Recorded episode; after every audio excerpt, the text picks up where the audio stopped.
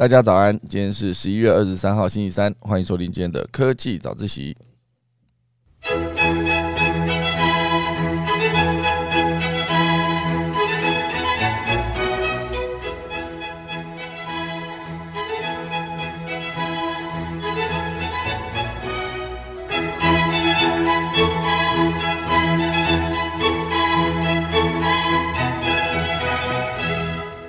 好的，今天科技早自习要跟大家分享几则消息。第一大段呢，会跟大家聊到，就是台湾现阶段也即将抢进这个太空服务，哈，就是要发太空服务财咯。这是哪一个角度呢？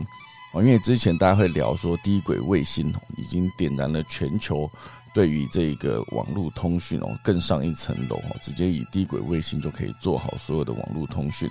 那接下来台湾在这一块哦这个领域中。到底要在，比如说你想要赚太空财，你到底应该赚的是硬体财，还是要直接做一个软硬整合的软硬整合服务财？哈，所以这是两块，大家就来跟大家分享。第二大段呢，会跟大家聊到一系列的 跟世界杯足球赛有关的这个科技，哈，就先从这个 VAR 开始讲起。VAR 就是一个可以在球场，呃，应该说球赛进行中，哦，就是直接让裁判回去看那个回看。来确定一些争议的判决到底细节是什么？哦，这算是其中一个黑科技，等下来跟大家分享。第三大段呢，会跟大家聊到一个是无人车，哦，就是一个不具方向盘后照镜的一个电动车，哦，主要是以自动驾驶为主。就等下钟声过，进入今天的科技早起喽。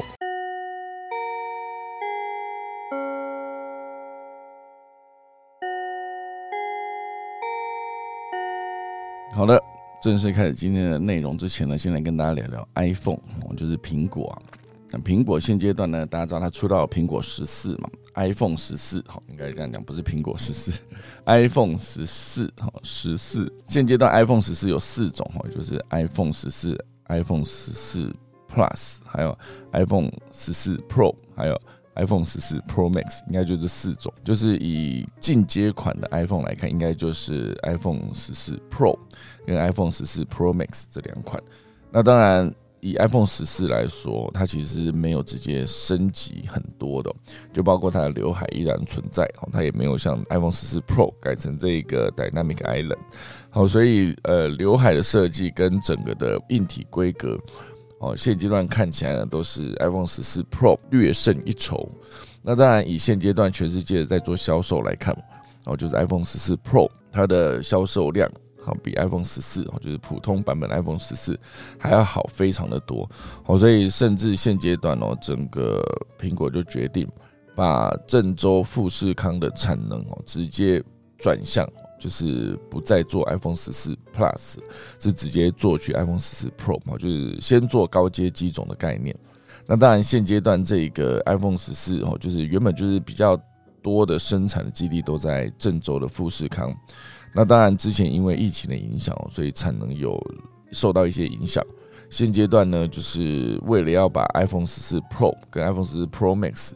让他们的销售可以跟得上，应该说让产能跟得上销售。好，所以现阶段是直接把这个 iPhone 十四直接做，呃，他把生产线让给 iPhone 十四 Pro。那这可以意味着就是它的现阶段 iPhone 十四的 Plus 哦，就是它的低阶款的大荧幕那一只哦，最近的命运算是真的就急转直下。哦，所以很多的产能都让出来不说，它的整个销售量其实也相对比较不好。那当然，原本苹果想要推出这个 iPhone 十四 Plus 呢，它的本质上啊，就是希望这一款产品能够复刻自己苹果公司在 iPhone 八 Plus 销售奇迹的一个产品。哦，就是我给你一个没有完全升到高阶款，可是我的荧幕有帮你加大，这个概念。我当初 iPhone 八跟 iPhone 八 Plus 也就是这样子的一个概念。其实认真说，Plus 这个概念，其实在六的时候就已经出现了。你还是五就已经有了，有没有 iPhone 五 Plus？至少我当时买的是 iPhone 六 Plus，就是我觉得可以让荧幕大一些，会更好用哦。所以现阶段呢，苹果就是把这个产能直接让出来，就直接变成了一个郑州的富士康大量生产，就是 iPhone 十四 Pro 哦这一个等级的手机哦，就不再。把产能让给 iPhone 十四 Plus 哈，这样讲，大家讲了一堆数字，大家是不是搞不太清楚？我尽可能把它讲得清楚。就是总之，iPhone 就是十四，就是分成这两种哈，低阶款的 iPhone 十四跟 iPhone 十四 Plus，然后高阶款就是 iPhone 十四 Pro 跟 iPhone 十四 Pro Max，哦，大概就是这样子。那第二个呢，会跟大家聊这个，我觉得这蛮有趣的。现阶段因为世界杯足球赛开打哦，所以很多的各个大企业的行销呢，也都。哦，直接做了一些调整跟阴影，我就赶这个世世世足热 世界杯足球赛的热潮。那当然这件事情呢，其实我觉得好像很久很久以前，呃，忘记是二零零二吗？就这么早？那时候麦当劳有推出那个世界杯足球赛的一个杯子，应该是吧？就那个玻璃杯，哈，一整组的玻璃杯。我这印象很深刻哦，因为昨天有聊到那个卡达这一届哦，二零二二世界杯足球赛是有史以来花掉最多钱的一届哦，就两千两百多亿美金。好，之前人家花的就是一个一百亿，很多了，一百五十亿非常非常多了。然后要么就是个三十亿、五十亿的这种哦，就他花到两千两百二十哦，两千两百七十吧，七十六，二二七六嘛，好像是哦，他花非常非常多的钱哦。那当然。一直以来，我就回国回过头去看，我好像真的是从两千零二年开始看，就是日韩啊联合举办的这个世界杯，一路到现在啊，中间当然就有非常多的行销了。我记得那时候好像真的就是有去买那个杯子哦，去麦当劳买餐点啊，然后可能加价或是几点数的样子，就可以直接换到那个世界杯足球赛的玻璃杯，可以拿来装可乐，那个曲线杯的感觉，装起来非常好喝。这是二零零二年了，那二零零六年的时候，那时候我记得好像有一款那个就是呃一款鞋子哦，哦 Converse 哦 Converse 的鞋子，那时候 Converse 的鞋子有推出八款造型的那个世界杯足球赛的联名鞋，哦就是把所有的国旗颜色直接做在鞋子上。哦，很好看哦！我觉得那个鞋子直接坐上去，那个那个国旗直接坐上鞋子里面。好，就比如说巴西的鞋子就是黄色、绿色，然后英国的鞋子就是红色、白色，然后还有什么德国就是红、黄、黑。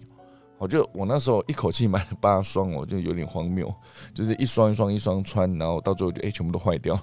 对哦，那那时候还有一个荷兰，荷兰是整双橘色的，也非常好看。就是整组这样买下来，他就是跑那时候好像是在台湾买了一两双，然后去香港玩的时候发现哇塞那边有整组的，我就直接带了六双回来，有点荒谬。就行李就是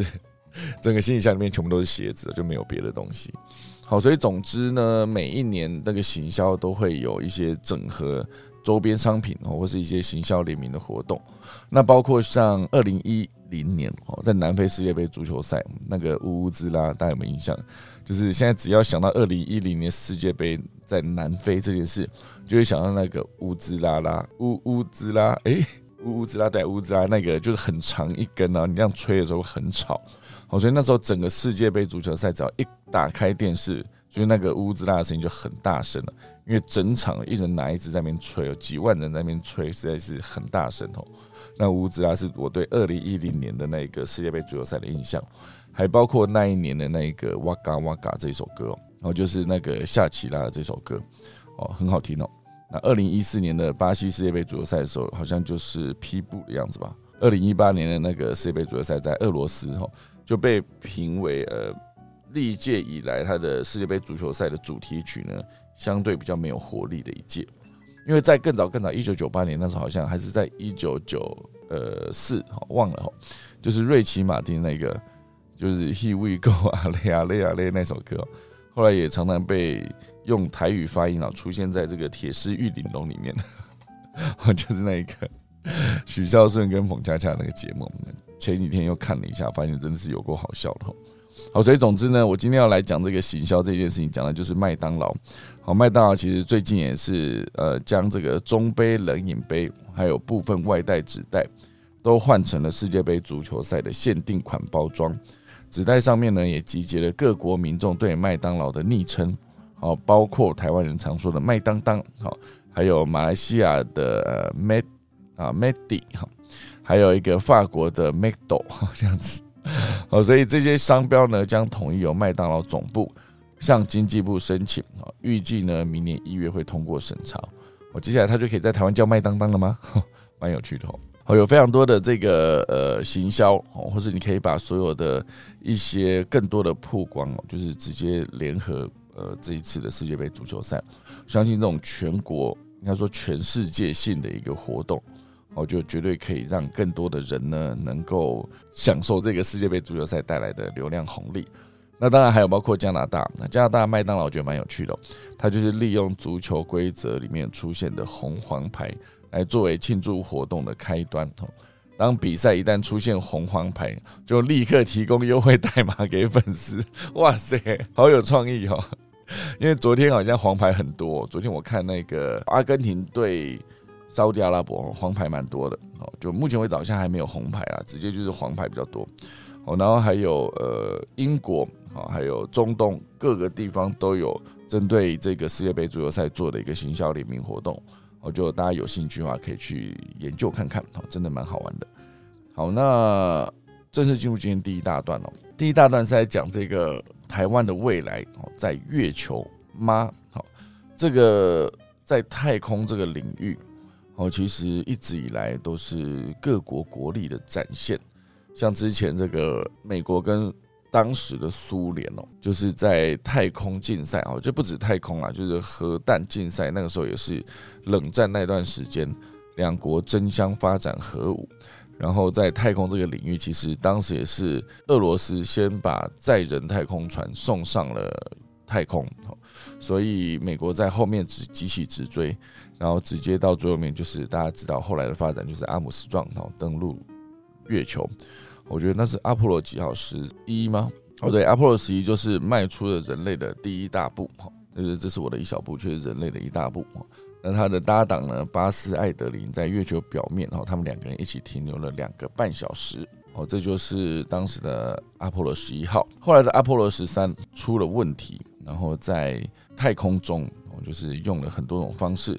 终于哦就返回地球这件事。阿波罗十三这个后来好像有拍成电影，原本是阿波罗计划里面的第七次任务，然后这就是由汤姆汉克跟凯文贝肯哦一起演出哦，一九九五年的美国太空电影《阿波罗十三》哇，一九九五这么久以前哦，所以总之呢，这个这一趟的飞行就是在飞行过程中那个氧气罐爆炸哦，所以还没抵达月球就爆炸。电气啊，电力跟氧气均大量损失，好，所以登月计划被迫放弃。最终呢，他们是成功返回地球。那因为他们的动力有出了一些问题，好，所以他们就是做了一个大胆的想象，哦，让他们直接绕过地球的背面，好，就利用月球的引力呢，加速返回地球。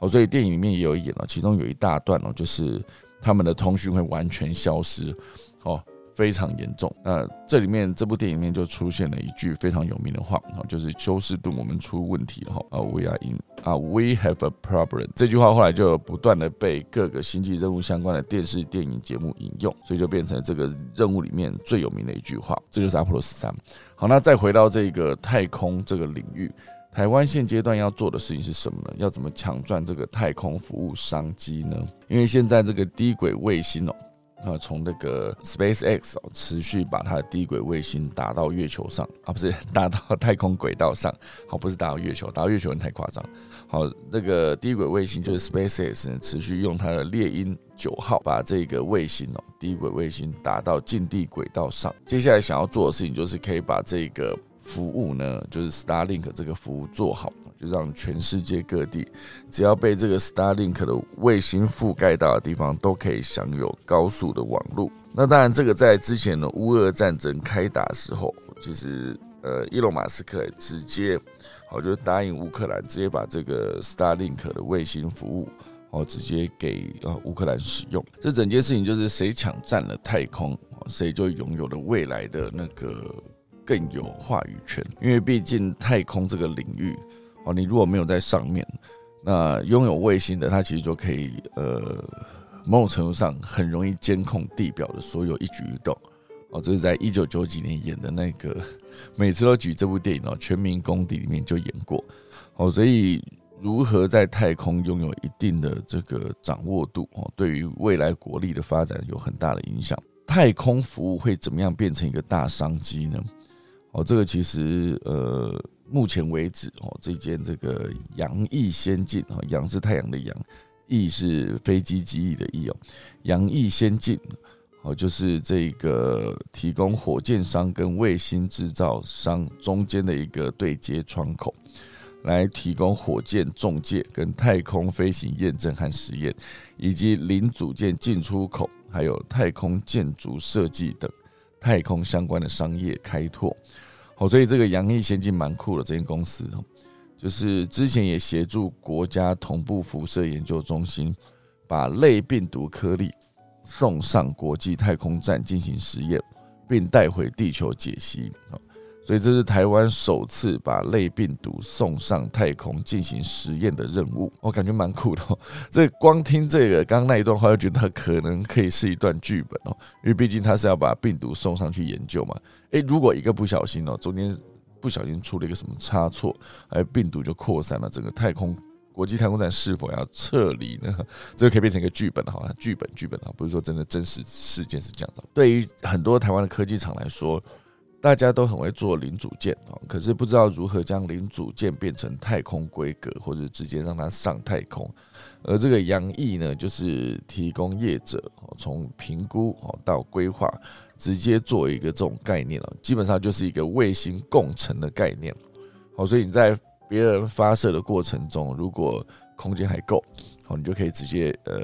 就是一个共乘的概念。发射成本大家可以平摊，所以就可以大幅降低成本。任何一个卫星要发射升空，哦，就以这边举例哦，就是 SpaceX 发射卫星的价格，哦，大概两百公斤左右的卫星价格呢是一百一十万美元，哦所以你想要把一个两百公斤重的东西哦升到呃外太空，送到外太空，大概就必须花新台币三千三百万，两百公斤哦。如果多出来的每一公斤呢？哦，假设你今天是多了十公斤哦，因为多出来每一公斤就是五千五美元了。哦，如果你多出十公斤就是五万五美元哈。哦，所以它接下来就是用公斤来算。哦，所以它是有一个起跳价的，就是像计程车都会有一个那个一开始就必须起跳，就是计程车跳表一开始是七十块，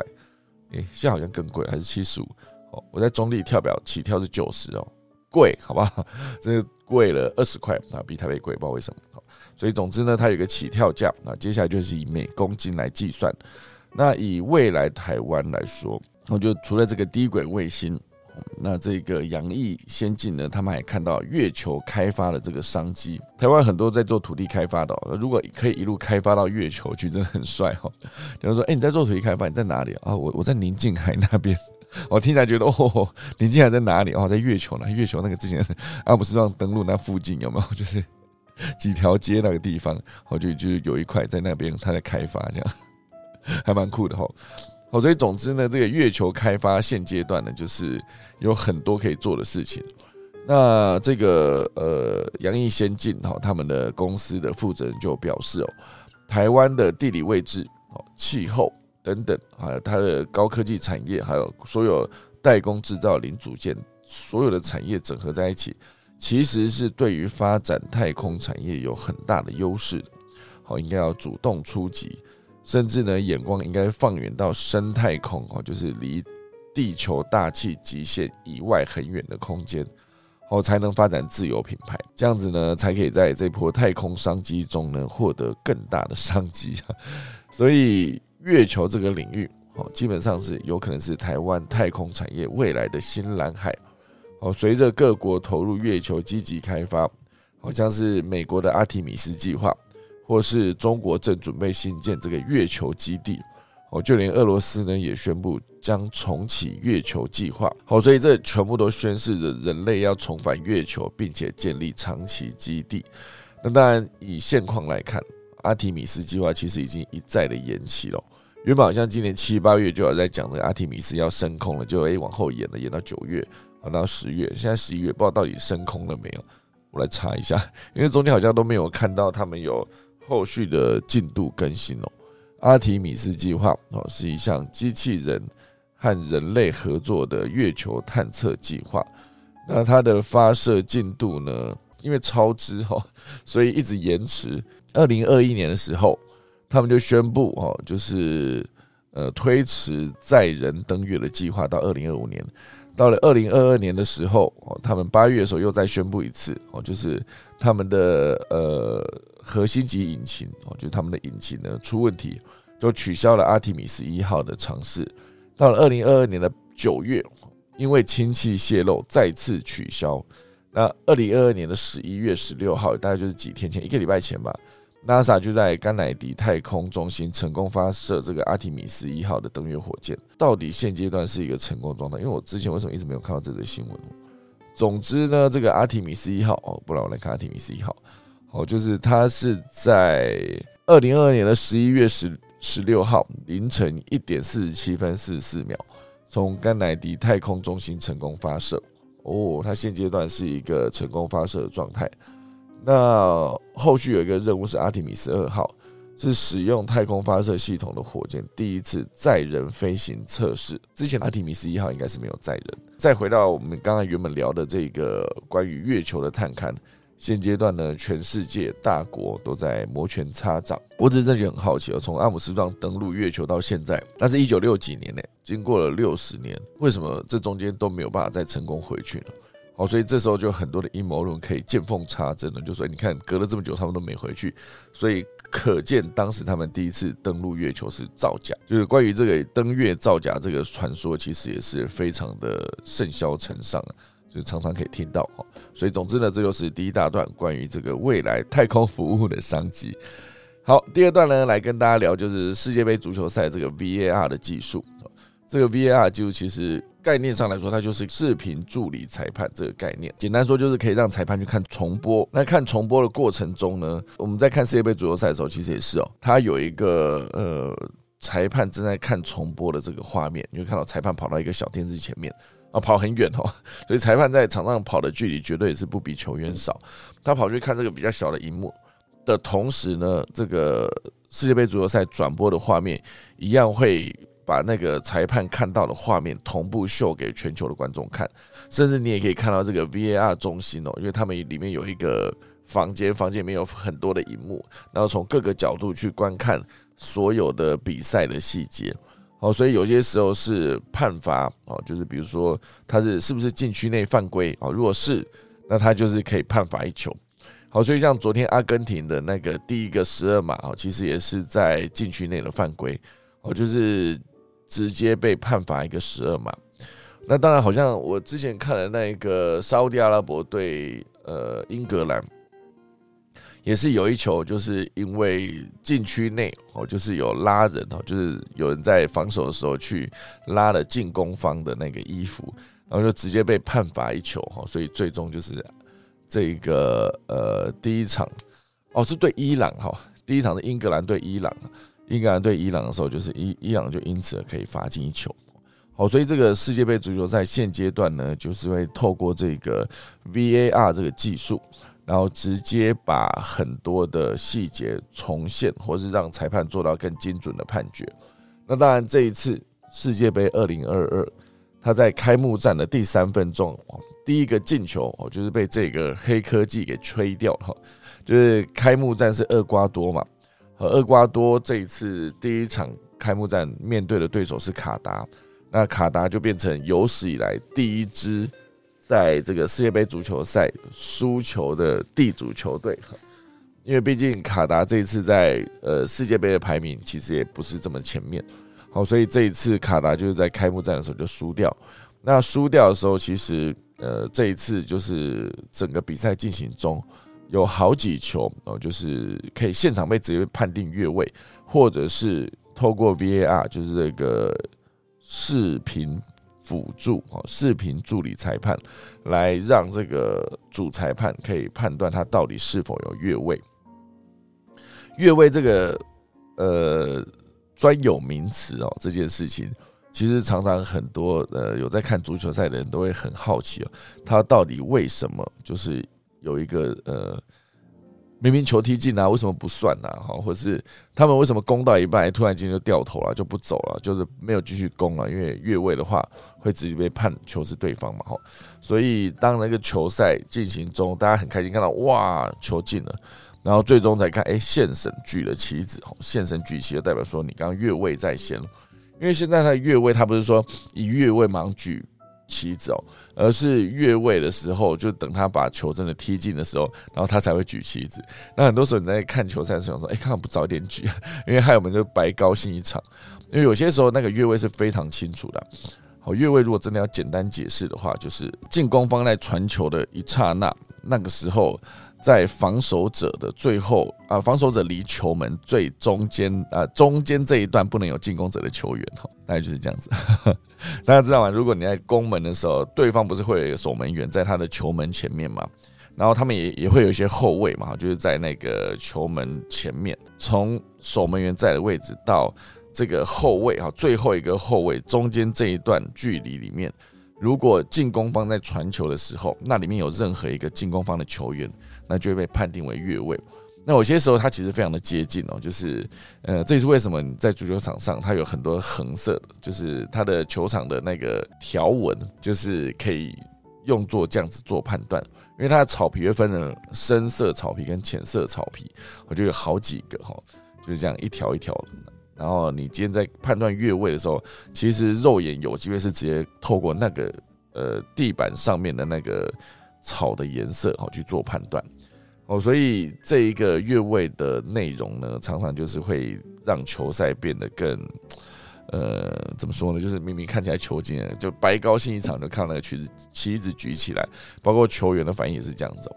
有些时候越位非常非常的明显，就是他真的真的跑得太前面了，那他自己也知道。有些时候是真的那一刹那之间，好，所以这个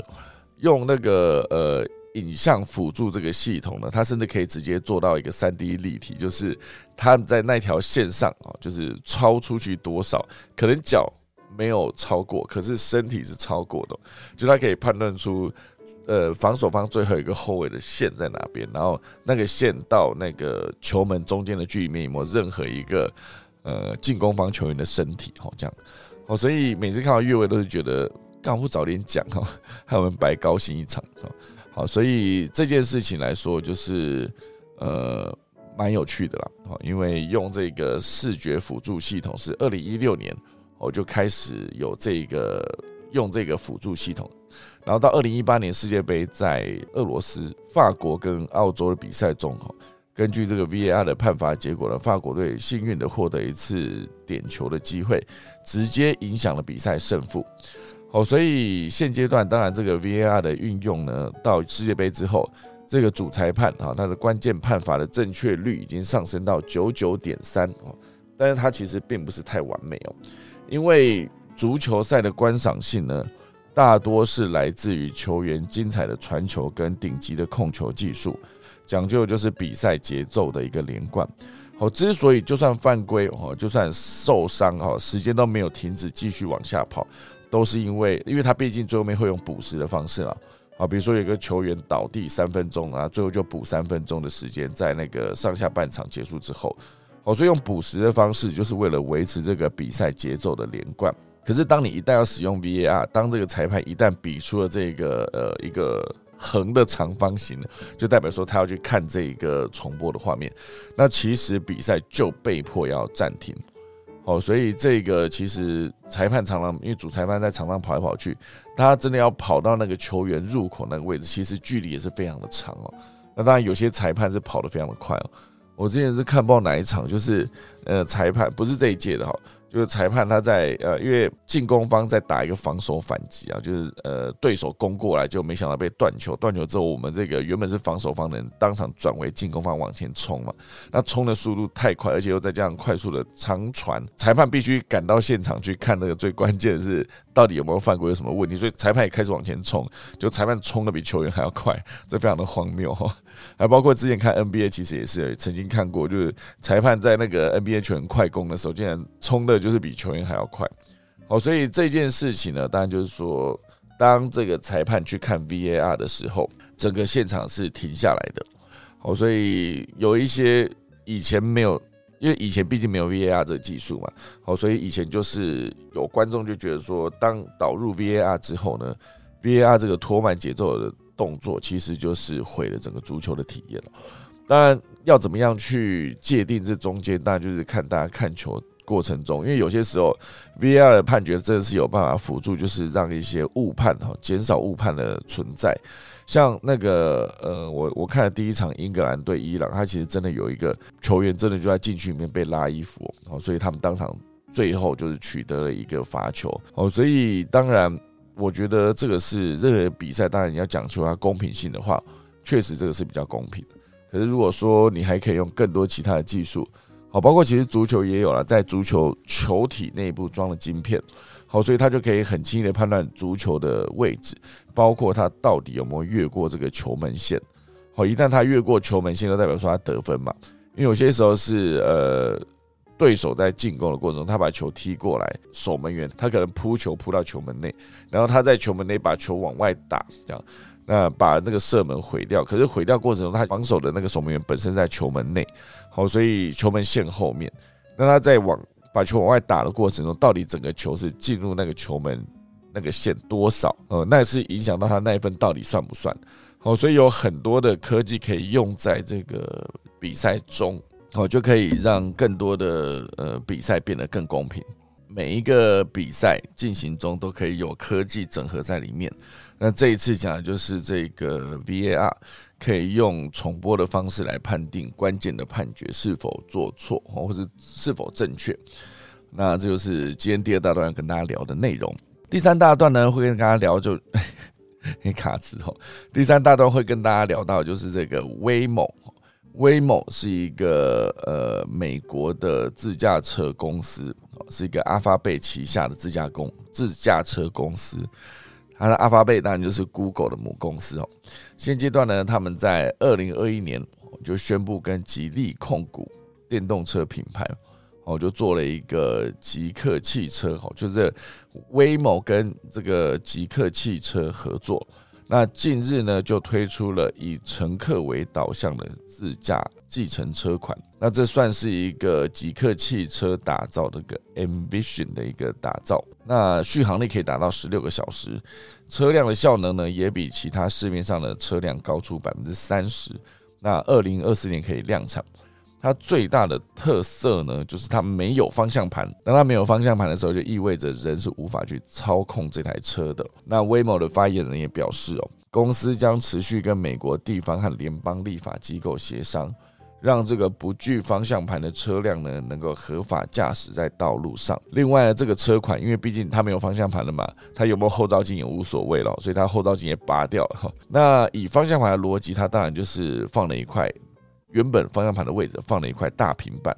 那整个荧幕呢也加装在这个仪表板的中央。哦，所以乘客上车之后呢，你要唯一要做的事情就是在平板上面输入你的目的地的地址，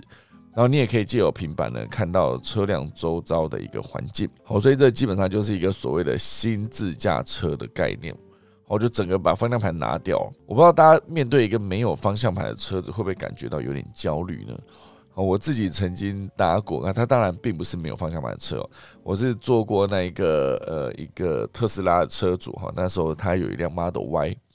然后呃我在坐他的车的时候，就走上高速公路，然后他就开始跟我示范，他说：“哎，你看我的车可以自动驾驶哦，自动跟车，然后甚至可以这个切换这个车道。”然后我就说真的假的，他来试试看。然后他就把那个自动驾驶开启之后，车子就开始自动跟车嘛，跟着前车的速度。然后他把手就放在口袋里，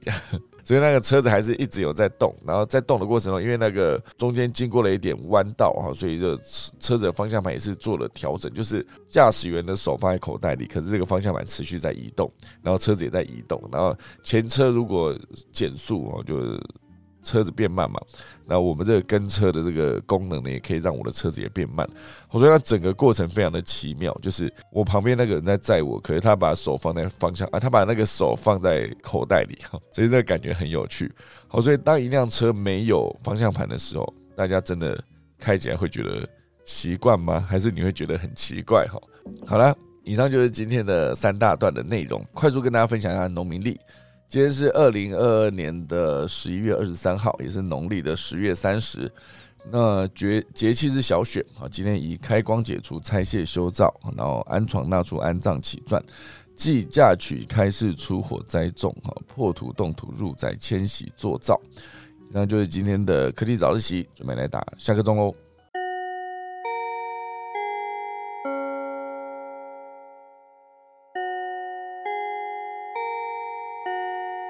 好的，今天就谢谢大家收听科技早一起啦。我们来看 r a i n c h 上面有什么内容呢？今天是 Kitty 说的早安，然后 Kevin 说法国好看啊，法国应该去看重播了哈。Plus 六才有，对，六就有哦，所以五没有 Plus 嘛哈。伊达说在太空拥有一定的掌握度哦，已经升空了。对，咪咪有说，就是那个阿提米斯一号升空了，十一月十六号，我去查了，因为之前好像十一月十六号大概是礼拜几啊？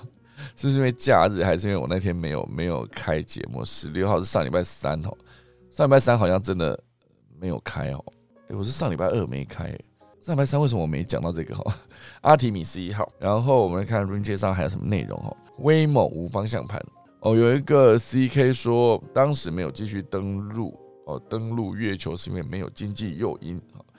然后呃，从前是越位一到就举旗了，但常有争议判决，所以说改成先完成整个进攻才进行判决。哦，是的，好像概念应该是跟德意一样哈。那 Vincent 有提到，以后应该会变成由特斯拉机器人当裁判，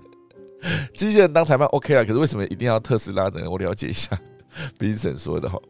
尾翼也说，换句话说，后卫线只能盘球带过去，但接球员在传球出脚后才跑过线就 OK。好，没错，越位大概就是这个样子哦。所以很多的防守方，当他们默契够好的时候，他们的后卫就可以做越位陷阱，我就让那个常常球要传之前呢。他们就往前跑，来让那个距离加大，那对方的这个呃进攻方的第一个球员啊，他就会当场变成越位。这个越位陷阱的，之前我第一次听到这个，当然也是从足球小将一开始的。这当时好像不知道足球小将一边哪一个球队，他们就很会做越位陷阱。哎，现在世界杯足球赛开贴，感觉又想要再回去看一下那个足球小将一哦。哎，真的是很好看的，之前都有在看哈。好啦，以上就是今天的科技早起啦，那我准备再打一次下课钟喽。